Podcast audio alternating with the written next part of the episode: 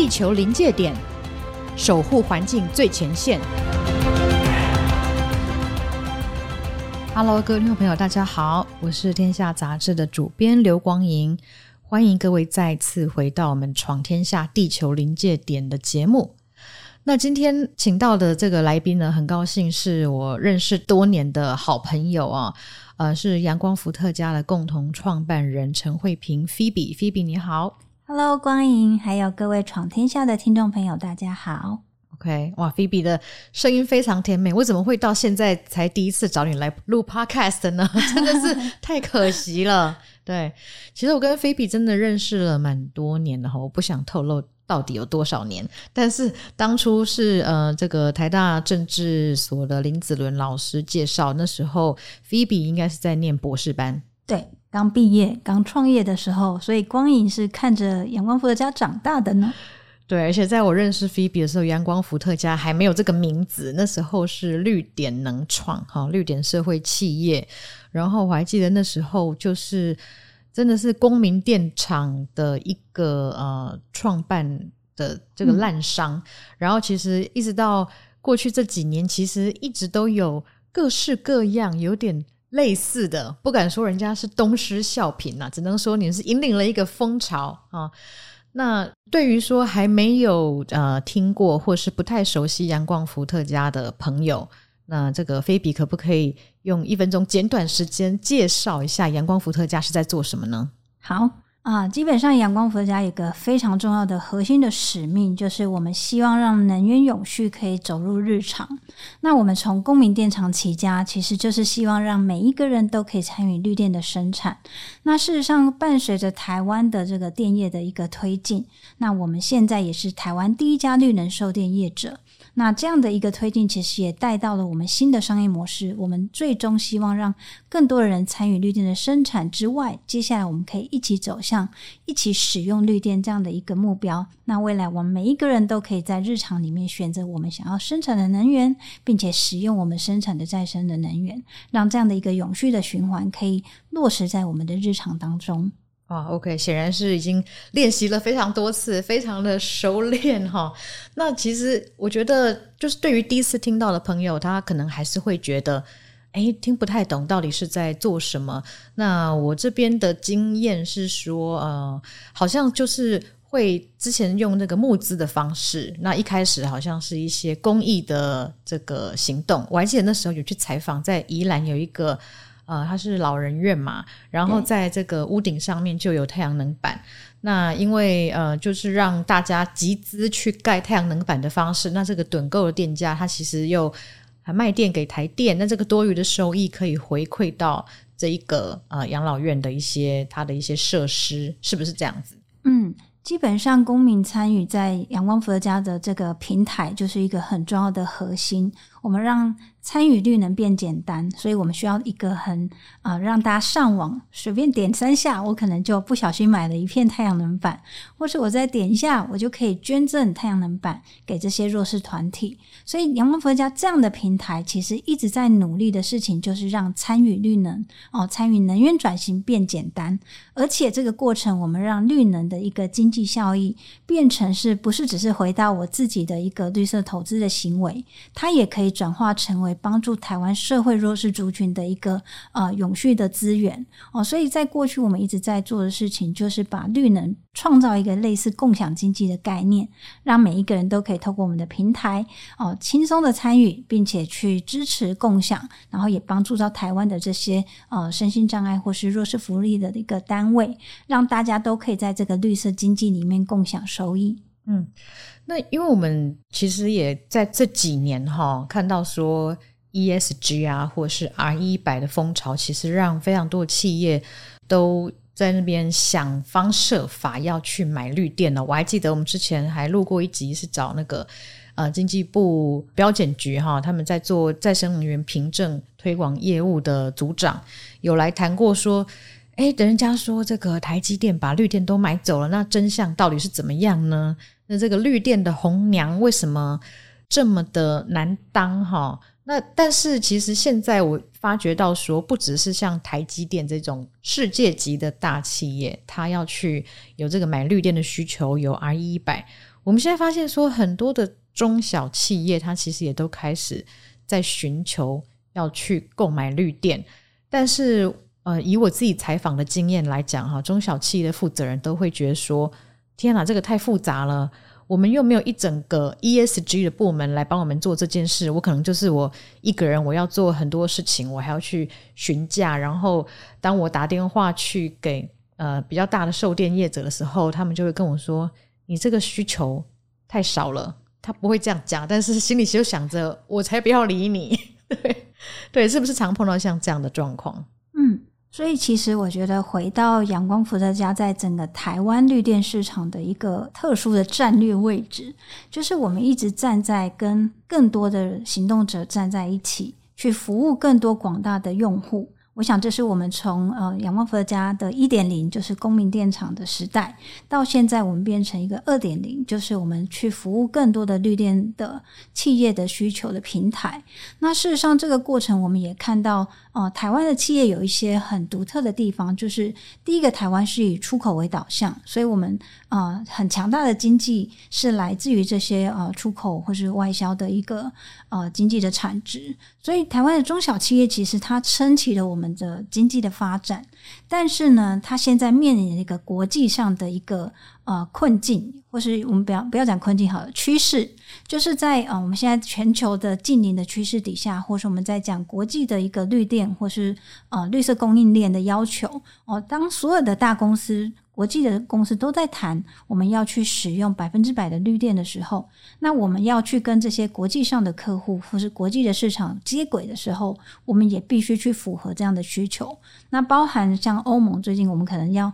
啊，会一直听到，就是以后的出口的产品，它也要去为你的排碳支付你的税。那这样的一个成本，其实慢慢的必须内化到我们的这些企业，而且不只是这些大企业，台湾这些以中呃出口为主的这些中小企业，也一样面临到这样的一个啊，我需要去使用绿电，我需要去减碳的压力。那我想这些压力在最近阳光伏特加接受接受到非常多的客户的一个电话来电的诉求，就会知道这个需求已经不再是我们在看用电大户哦，因为他有这样的责任义务。再来就是我们其实接到更多就是台湾的这些中小用户，甚至是比较是领先型的企业，他希望能够去创造或是提升它的竞争力，那么他就必须在减碳上有更积极的作为。那这也是阳光伏特加非常呃积极去服务的，就是更多更广大的这些想要绿电采购的一些呃中小企业的对象。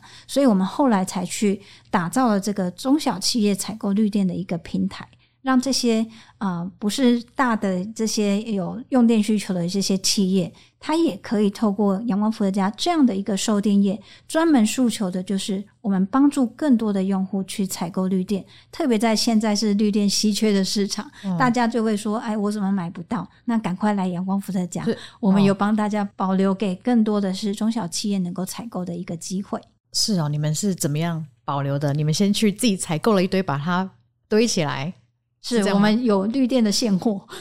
你们有现货，不是期货。哦，那这个真的是太重要了。对，而且特别真的是需要去保留给这些中小企业，因为我们可以销售给任何的企业。对，那为什么我们会特别希望能够服务到这些中小企业？就是我们希望能够帮助到更多的人一起参与在这个啊、呃、绿电的一个行列里面。哦，所以我想这是阳光伏特加在市场上面，在服务上面，其实一直有一个啊、呃、让绿能普及到所有的人这件事情去达到落实跟实践。是，其实我觉得这个真的比较难哈，因为一般来说，如果我是售电业者的话，我当然想要一股脑全部卖给台积电啊，或是其他一些大企业，我只要对一个客户就好了。可是你们如果要服务中小企业的话，其实是非常多不同的客户。那你们这一个平台哈，你说是一个中小企业可以买绿电的平台，那现在大家来洽询的话，他们通常会问什么样的问题？嗯。通常就会问说，我要买多少的绿电额度？你们有吗？然后有没有货？对，有没有货？有没有现货？再来就是要多少钱？嗯，哦，所以大部分会问这个问题。但事实上，现在绿电的市场，就是我刚刚提到，它是稀缺的，所以我们的供给啊、呃，可能相对是比较稀少。那这个部分就是我们会从呃，当然这中间会有一些溢价的价的一个过程。那会看你的需求，然后去搭配我们的绿电的一个供给端的来源。哦，去配饰到我们我们强调就是多对多的一个绿电转供服务，我们会去找很多很多的发电厂，再来就是把它去分配给很多很多的呃用户去使用。那这样的一个多对多的一个匹配或是专业的能力，也想也是我们阳光伏特家从公民电厂起家特别有的一个，就是我们擅长于服务很多人，是哦，然后做好顾客的供应啊跟管理。然后跟服务，我想这也是我们在从我们一点零的一个初衷，到达我们现在服务更多中小型的企业去取得想要的绿电。我想这是很重要的一个呃技术的环节跟 know how 是我们的价值。是言下之意哈，我觉得你们的 EQ 应该都很高，因为要 对各种各样不同的人哈。那刚刚在节目一开始我忘了讲哈，我们今天其实，在节目的最后会有一个好康哦。就如果说你听到最后呢，我会讲一个通关密语，到时候这个中小企业，如果你要上这个平台去跟阳光伏特家买绿电的话，是会有折扣的，而且只限五位哈。所以等一下在节目最后要仔细的听我的通关密语是什么。那我也很好奇哈，我觉得像是呃在。买绿电哈，就是绿电交易自由化的这个市场，其实台湾真的是还算是刚起步。那你们从它在草创的时候就一直到现在，那应该有很很多的感触啦哈。那你自己的观察说，台湾在绿电的这个售电的市场有什么比较主要的变化？嗯，应该说从我过去的研究的历程到我到创业到现在。啊，阳光伏特家的不断的成长，其实也见证了台湾整个能源转型的历史啊。嗯，对对。那这个历程，其实第一个就是我们早期绿电的生产很少哦，就是我们太阳光电，以我专注研究的太阳光电的在台湾的使用，在地使用的现况，当时其实就是我们用的太少。哦，那我们大部分的太阳能板都外销到全世界，所以我们希望透过像阳光伏特加这样的平台，让更多人去参与到太阳光电的一个应用跟生产。那可是第二阶段，就是我们现在在看的。那过去的这样的一个能源转型的过程，其实我们已经先开启了绿电更多的生产，透过我们的 FIT 的制度。那这个意思是我们把电可以去趸售给台电。去获取它二十年的一个呃经济诱因，那这样的一个趸购制度到了电业法的开放，就是二零一七年之后，它其实呃开启了另外一个市场的端点。那这样的一个市场的端点，其实到现在我们还在这个转换期，也就是说，我们盖一座电厂之后，我们现在有两条路可以选，以前只有一条路，我只能把它啊短售卖给台电，对，只能卖给台电。哦，对，那这个是就是我们讲公民电厂的一点零。可是我们现在有了另外的选择，我可以卖给更多的企业跟用户。可是呢，在这个转换点，就是大部分过去可能，特别是过去一两年电业法刚开放的时候，大部分的电厂不会很轻易的去选择一条新的路。哦，这就是我们在讲创新的困难。嗯，我们有太多的惯性，不管是技术的关系、制度的关系，我们可能会觉得，诶，那我就。好好的卖给台电就好了，我为什么要卖给？是啊，二十年稳稳的啊，那个企业哈，谁知道它会不会五年就倒了？对，或是他就不买了呢？没错，所以其实，在前两年我们拿到售电业的执照的时候，其实要去说服更多是发电业愿意不要在台电的这个短寿的魔掌当中制度跟温暖的怀抱里面，温暖的怀抱，我太负面了 哈。对，我们是要正向的看待所有的困难。那我们告诉他，这里有一个更好的事情，就是。台电的短寿还是存在，但是我们在这二十年等购期间，可以把它转工出来哦。当然，这个转工就是有些人就担心，我转工那不是企业不买了怎么办？其实，在现在的售电业跟短售短售并行的状态下，就是我的电厂最基础的这个保障还是存在着，台电还是要去雇用呃固定电价收购。但是呢，现在的发电业有新的选择，就是我可以去选择一部分转工出来。那我没有卖完的部分余电啊、哦，我有剩下的余电的部分，我还是在台电的温暖的怀抱里面、嗯、哦。所以其实我觉得政府在这端啊、呃，提供了蛮好的一个制度上的一个支撑，让这些发电业第一个它有一个安全感，哦，我还是有台电的这个短售。再来就是我们售电业者创造的是更好的一个。转工的一个市场出来。嗯、就是对发电业者来讲，我现在可以有有一个更好的选择，就是我可以找到愿购价格更高的哦，它可能是高于台电准售价格卖给这些用户。那我是经济收益就会提高，嗯、但是我也不用担心说我离开了台电的这个短售制度的一个保障，嗯、哦，所以这两者并行之下，我觉得它可以慢慢的呃让更多的发电业去走过这个我们讲未来绿电交易的一个过渡期，让我们现在可以在稳定的保护伞下，然后可以开创新的绿电交易的市场，那慢慢的走向自由交易的一个未来。是哈，所以就很像说，嗯、我如果是在种菜或种水果，我可以跟呃某个量贩店或者是某个超市，就是前二十年的哦契作的合约，我种了这些，我每个月就是要给他多少的菜，全部都给他，价格是固定的哦。嗯、可是我也可以直接卖给某些消费者，现在不是很多婆婆妈妈团购吗？那说不定这个我的菜可以卖得更好的价格。对，是不是有点像是这样的概念？我觉得光云这个形容真是太贴切了 是不是？自己的菜自己种，对，自己的菜，然后产地直送到你家，你不用再去买，好，或者说你可以跟你的朋友一起团购，那你不用一次买很多，你就是买你需要的量。然后，诶，那这个中小企业去买绿电呢？现在可不可以谈一下，有哪一些人已经透过你们买了绿电？那他们的经验是怎么样？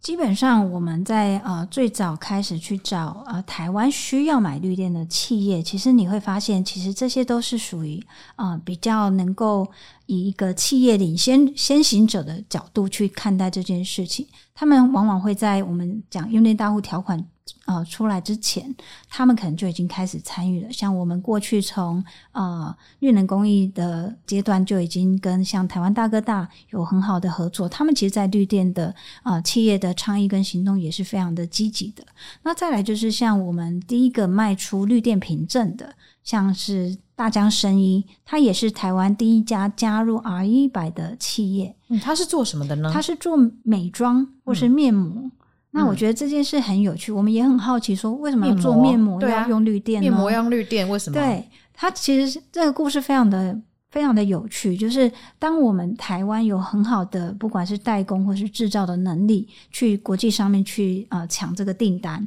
但是呢，他们发现说，诶，当我这个制造生产的过程是有达到减碳或是对环境更好的一个呃制造生产的时候，其实在国际上慢慢的感受到的是环境哦、或是我们对于减碳的行动的积极度。或是这样的行动，其实会转化成你在啊、经济上面的竞争力哦。所以他们讲说，我用阳光去制造的面膜，其实反而能够在国际市场上呃得到这些美容业的这些大厂的一个青睐哦，反而是成为取得这个订单的一个很好的绿色的通行证，或是一个很好的一个呃机制。那所以我觉得我看到的是台湾的这些企业领袖，其实很积极的去采取绿电，其实他也是在作为一个所谓企业 ESG 永续企业的一个先行者的角度，就是我们觉得我们开始重新思考什么是好的企业。以前我们可能会觉得做善事、做 CSR 的这些企业叫好企业，嗯、事实上现在的好企业的概念，你必须同时满足环境、社会哦，以及我们在讲你的公司的治理。哦，都要达到一个全面完善的一个呃一个思维的时候，你才能够是成为一个好企业。你不能只专注的赚钱哦，你在经济有一个很好的表现，但是你对环境是有有哦不友善的或是有危害的哦。所以这 ESG 我觉得它已经慢慢的产生了一个新的永续企业的一个驱动力。哦，也让更多的企业愿意在环境上，或是在啊、它的生产制程上面去使用绿电，哦、去增加它在环境这一块的一个啊、积极的行动跟倡议跟落实。嗯，OK，所以这个是大江生意哈。那呃，是不是还有一些其他的？我记得好像呃，也是有一个也是跟美妆有关的，他也是跟你们买了绿电，那他是不是也加入 RE100？对，其实我们真的回来看，就是加入 RE100 的台湾的企业，也真的在绿电，因为它的目标就是百分之百的使用绿电哦。所以像欧莱德，它也是我们采购绿电的用户。那我们最近有一个比较呃特别的案例，可能是那个大家最近都会呃应该有看到 Gogoro 他们有一个在桃园的算是新开幕的一个旗舰店嘛？哦，对，那他的他的这个店里面就是也是让车主可以在里面聚会，然后去呃喝咖啡啊。那我们也有提供这样的一个场域去让他可以使用绿电。那所以 Google 跟我们买绿电，其实它也可以让更多的呃电动车的运具。哦，它也慢慢的会走向使用绿电这样的一个发展，所以其实我们的目标都是逐年的去达到这样的一个呃 RE100 的目标。是，那这个我我也很很好奇哈，之前我们看到说大企业在买绿电，然后现在我们有中小企业买绿电的平台，那到底这个你我一般人婆婆妈妈要怎么样买绿电呢？我想我们呃先休息一下，我们等一下再回来。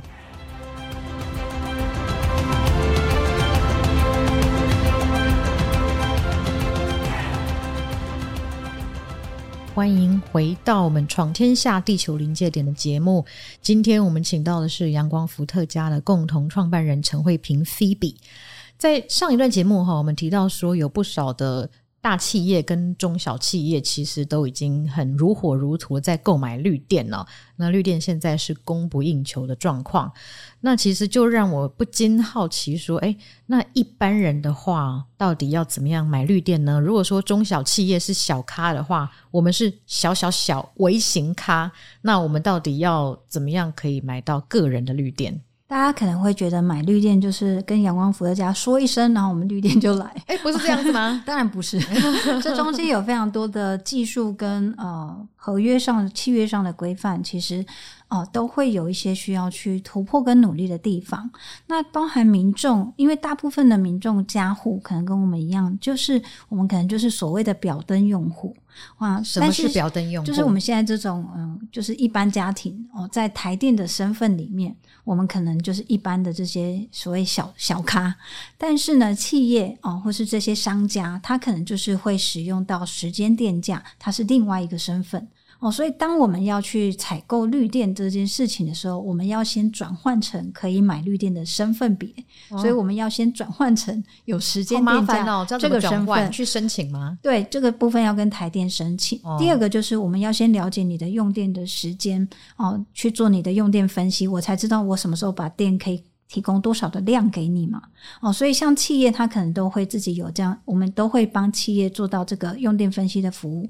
那民众也一样，但是民众这一段有点困难，就是因为大部分的企业，他对自己的用电，他可能会可以有智慧电表，或是讲他去了解他的时间电价，他其实对自己的用电是呃相对是清楚的。可是民众，因为我们没有一个所谓的智慧电表去辨识说我们到底什么时候用多少电哦，所以这个部分其实要搭配这样的一个呃时间跟用电的一个呃分析，才能够去呃帮你匹配到你要什么时候采购多少度的绿电嘛哦，所以这边我们少了用电分析的一个资讯，它需要智慧电表，再来就是我们需要转换成跟台电申请，我们可以转换成。可以买绿电的这个身份哦，所以这两件事情其实很多民众就会卡住哦。再就是这个身份的转换的时候，你可能你的电价可能也会有一些提升。为什么呢？是因为我变成了商业还是工业用电？就是你可能要什么契约用电啊，反正这个部分就会我们也要去帮你试算，才会知道到底会会不会增加，或是增加多少。所以这也是一个呃未定的一个数据，也是需要真的去从这些用户的，我们都会说我们要先帮这些想要采购绿电的用户做健康检查对，先帮他检查完啊，你到底可不可以买？然后你如果要可以买的话，那你的成本是多少才算得出来？所以前面这段现在很多家庭是。啊，没有办法这么快零摩擦的参与。那企业或是商家相对是比较容易。那再来就是需求端也是，大部分的个人，除非你真的很积极的说我自己要 RE100，不然的话，我家，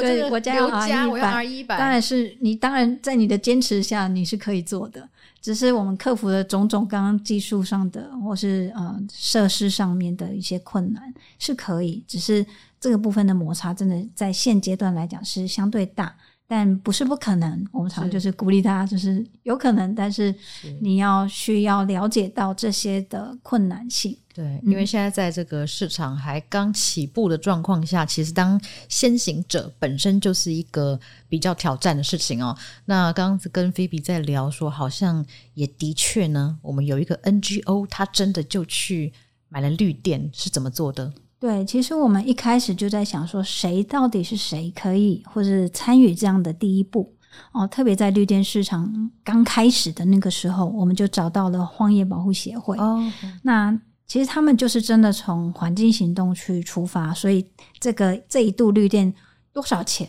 它就不是最重要的判断露多少钱吗？那时候其实基本上至少五块以上了。OK，但其实因为现在我们讲绿电的稀缺性，所以现在它其实是在涨价的 状态。哦，所以它的价格是会变动的。会的，会的，哦，因为现在就是我们讲供不应求的状态嘛。啊，但是我觉得大家可以重新思考我们电价的价格的这个组成。其实过去我们觉得电价便宜，其实就是忽略的环境成本、外部性。对，那绿电的价格其实它就包含了这个环环境成本。所以我觉得我们现在在开始在做绿电的市场跟交易的推动的时候，其实也在告诉大家，我们每天使用的能源跟电力不是只有电，它其实还有我们在这个过程使用的过程，是不是对环境有一些外部性的一些呃成本，我们过去是忽略的，只是我们现在把它放进来，你就可以感受到，原来我们如果要对地球负责任的消费的话，其实这一度电应该是这样的一个价格组成。电真的是很便宜哦，每次。都在讲说，台湾的电费应该是全世界倒数第二还是第三的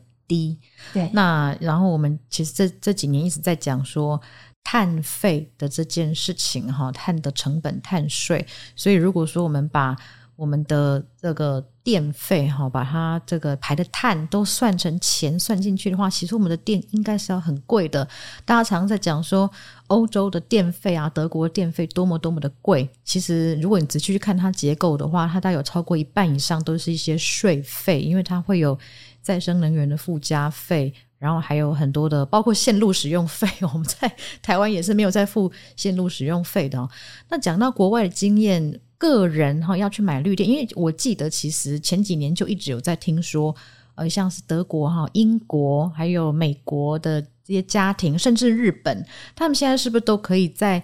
呃，我要买电的时候，就很像说我在选呃这个手机的套餐了哈，不同家的套餐，我就是要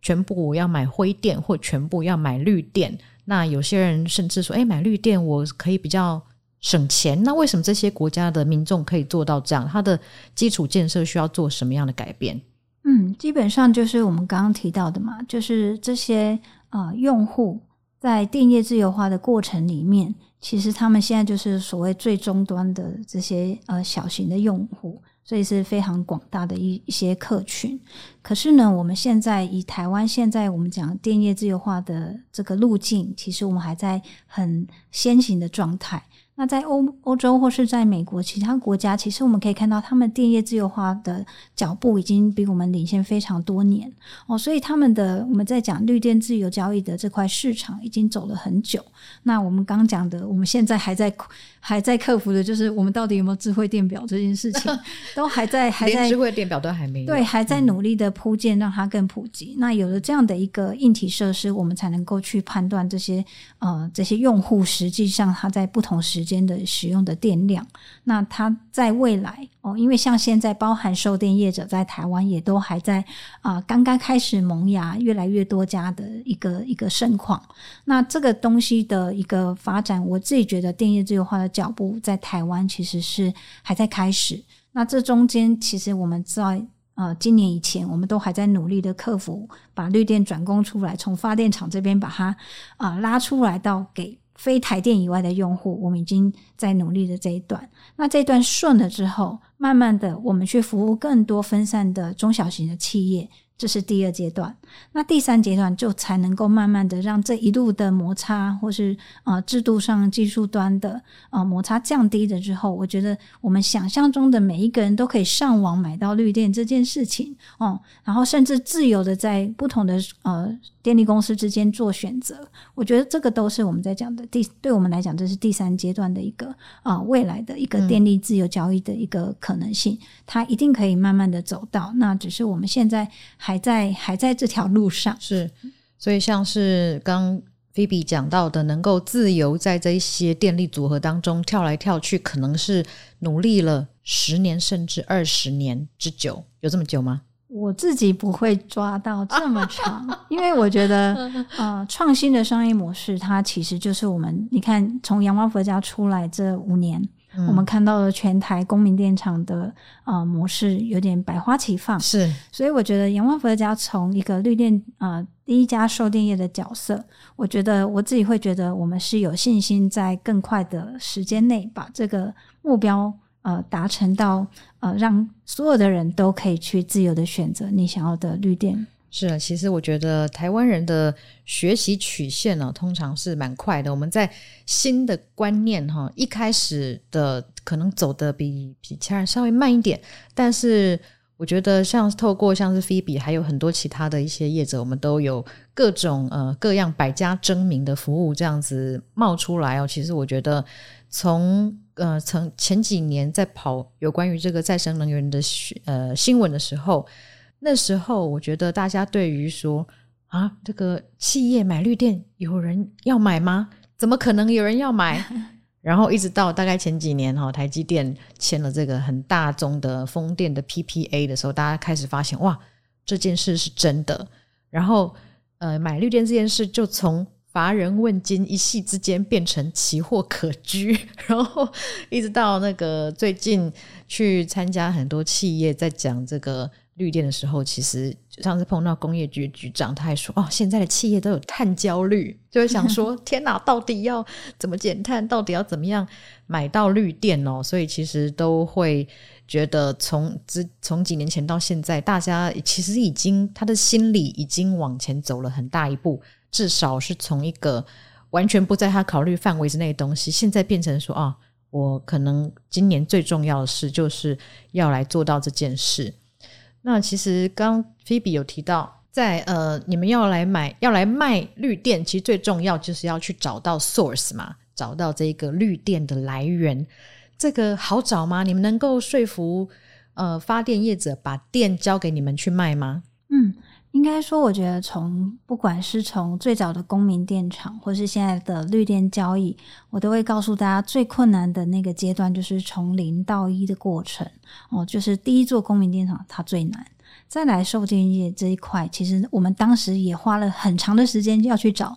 刚刚您提到的，到底有没有发电业愿意跟我们合作？对啊，哦，我们跟一般的售电业不一样的地方，就是我们其实在呃公民电厂这一部分，它的绿电它都是第三型的发电业，所以它比较就是走台电趸售。哎，可不可以解释一下何谓第三型？嗯，就是它是一个呃两 mega 瓦以下的一个发电设备。对，对，那相对来讲，它就是卖给台电，所以它的一些相关的行政程序也会简单。但如果你是两 mega 以上这种大型的发电业者的话，你就要走第一型的发电业。嗯，那第一型的发电业，它就是第一个就是它很大，再来就是它。先插播一下，两 mega 以上，通常它的面积就会在两公顷以上嘛，哈，大家可以想一下，两公顷大概几个篮球场。足球场，可能就是一个超大的一个规模。OK，好，两两公顷其实已经蛮大了，所以这就是一个大型的发电厂。对，所以其实啊，阳光佛家过去一开始我们是售电业，但是我没有货，我没有货源。对，你没有，你怎么办？对，所以我们有两到两件事情在努力，一个是我们就去找发电业者。那我们怎么说服发电业者说，哎，你电不要卖给台电，你透过阳光佛家卖给更多的企啊、呃、企业或是用户？那其实这个过程就会非常的艰难。第一个，他要先克服第一个门槛，就是我我不要卖给台电哦，那他心里就会有不安全感。对哦，但这个部分我们后来有在跟台电或是能源局去处理掉这个他们的不安全感，就是我们讲余电最后还是在台电的趸售里面。那好，跳出来，那为什么要透过阳光佛家？我也可以自己去找用户。户啊，哦，但是能够处理这么多的用户吗？这可能是这些发电业者过去也没有想过的事情。那透过售电业的好处是在于，我们本来就是擅长去处理很多用户的一个需求跟配饰。那这个时候呢，透过我们，我们可以找到更多的中小型的用户，它的愿购价格也会比较高。因为大企业，我的量大，我一定跟你谈价格。对，可是中小企业它没有这么大的量的需求，所以它在议价的能力上也稍微弱一点。OK，因为我是买小量嘛，跟那个买大量的一定价格我就好像没有办法去跟你谈价格。可是阳光伏特家一直来做的就是我们串联起这种。啊、呃，大家的群众的力量，我们来帮你谈价格。其实有点像是团购，你们就 是绿电界的 Groupon，嗯，是这个意思。好像是这样一个可爱的角色。你是不是我帮你想了一个很好的 slogan？对，对我在论文里面说，我们是一个很重要的中介者。是对，但是我觉得你这个形容更可爱一点。就是虽然 Groupon 这家是是不是已经很多人都已经不知道它到底是什么了？哈，团购哈，我用团购这个概念。对，对我们让我们代表我们后面这么多的消费者去。跟发电业者谈，那对发电业来讲说，诶，其实我如果我这一个发电厂，我只转供给一家企业或者一个用户，我可能会有很多的余电剩下来，嗯，因为如果他刚好用电没有办法去。用掉我所有的绿电的生产的话，那剩下就是回到台电。可是如果我有很多家的企业在不同的时间，可以去把你的绿电用好用满，而且都是付很高的价格，多好，相对好谈，对不对？嗯嗯、那我们去找到一个价格上的竞争力，在用户这边帮他去跟发电厂说：“哎，你卖给我比较好。”那发电业者也会觉得：“哎，我卖给你不止价格上比较好。”再加上我的转供效能也会更好，因为这些人会可以用掉我大部分的一个对，甚至用掉所有的绿电，这个应该是他跳出来的原因嘛？是，对，就是我不会希望有电再回到台电，因为一定是卖出来的价格好啊。没错，嗯，就是如果说我种了这么多的菜的话，我一定希望有一个中间商帮我把它全部都卖掉，然后卖到很好的餐厅去，一百家餐厅，然后我都不用。跟这些餐厅人打交道，就我就让那个菲比这边去跟他们打交道，而不是说我全部都卖给台电的员工餐厅，就是这样，而且他们可能还吃不完，对？对，还剩下来，对，还剩下哈，给妈还，所以有点像是这样子的概念哈，是对，所以在我觉得在这个现在绿电的售电业真的是百家争鸣哈，但是我觉得可能很多人也会想说，嗯。现在市面上的绿电售电业有很多，那你觉得阳光伏特加跟大家有什么不一样？我觉得阳光伏特家最特别的就是我们在呃促进更多的呃不管是民众或是企业参与的过程，其实我们一直在思考的就是不要遗落任何一个人。哦，所以像我们也有独特的绿能公益的模式，来帮助到不管是呃社福团体、老人养护机构，哦是儿童照护的单位，他们也可以在这个绿色的转型的行列里面不会被落下。哦，所以阳光福家作为一个社会企业，或是我们呃去年刚刚成为所谓的 B 型企业哦，恭喜！对啊、哦，很难。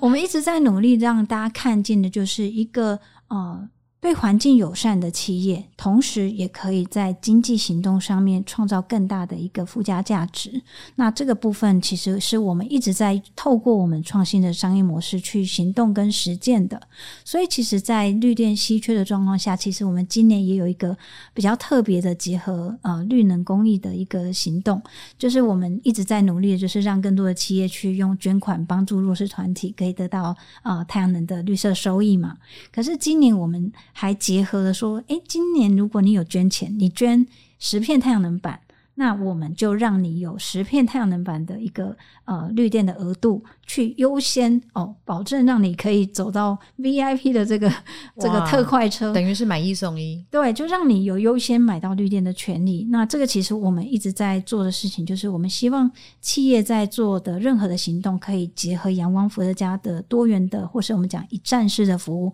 因为我们有时候会接触到，哎，CSR 部门来找我们。绿电采购部门来找我们，那我们就说好，你们一起来，我们可以一起帮你。同一家公司自己没有沟通，对，其实常常会有这种问题哦。那、嗯、我们就说，我们有一站式的服务，帮你同时做到你要做 CSR，你要做 ESG，你要做到你的绿电采购，我们都可以同步帮你达成，而且还可以让你的员工的什么志工服务，这个也是可以的。对对，员工也可以参与认购太阳能板，成为太阳能板的板东。对，然后企业也可以很很积极的采采购到他想要的绿电。那我们也可以把 S 这一块，就是 ESG 的 S 做得更好，就是你在做绿色的环境行动、绿电采购的时候，其实我们也可以让更多的一个资源，绿色经济的一个资源，能够回到台湾的这些弱势团体。能够一起共享这样的一个呃资源跟好处。是，那我也是一直都觉得非常欣赏阳光伏特加哦，就是其实并不完全是一个要赚钱的，因为如果说说实在要要赚钱哦，真的有太多。事情可以去做了，然后你们赚的是非常辛苦的，应该说我们还是要赚钱，因为不管是社会企业或 B 型企业，我们还是企业。所以呢，我觉得阳光佛家的价值就是在于我们在实现我们的商业模式的同时，也帮助解决了台湾更多的社会问题，或是帮助到我们觉得呃更需要去支持的对象。是，那我也觉得说非常。呃，表示这个认同哦，那就是因为这一股认同呢，我们这次特别跟阳光伏特加这边争取到了，呃，有这个绿电采购的优惠。那刚才所提到的通关密语呢，呃，大家要仔细听哦。如果说要到这一个阳光伏特加的中小企业绿电采购平台哈，来订购绿电的时候，请记得跟这个客服人员告知说，你是在。闯天下的地球临界点，听到这个节目，然后而来购买绿电的，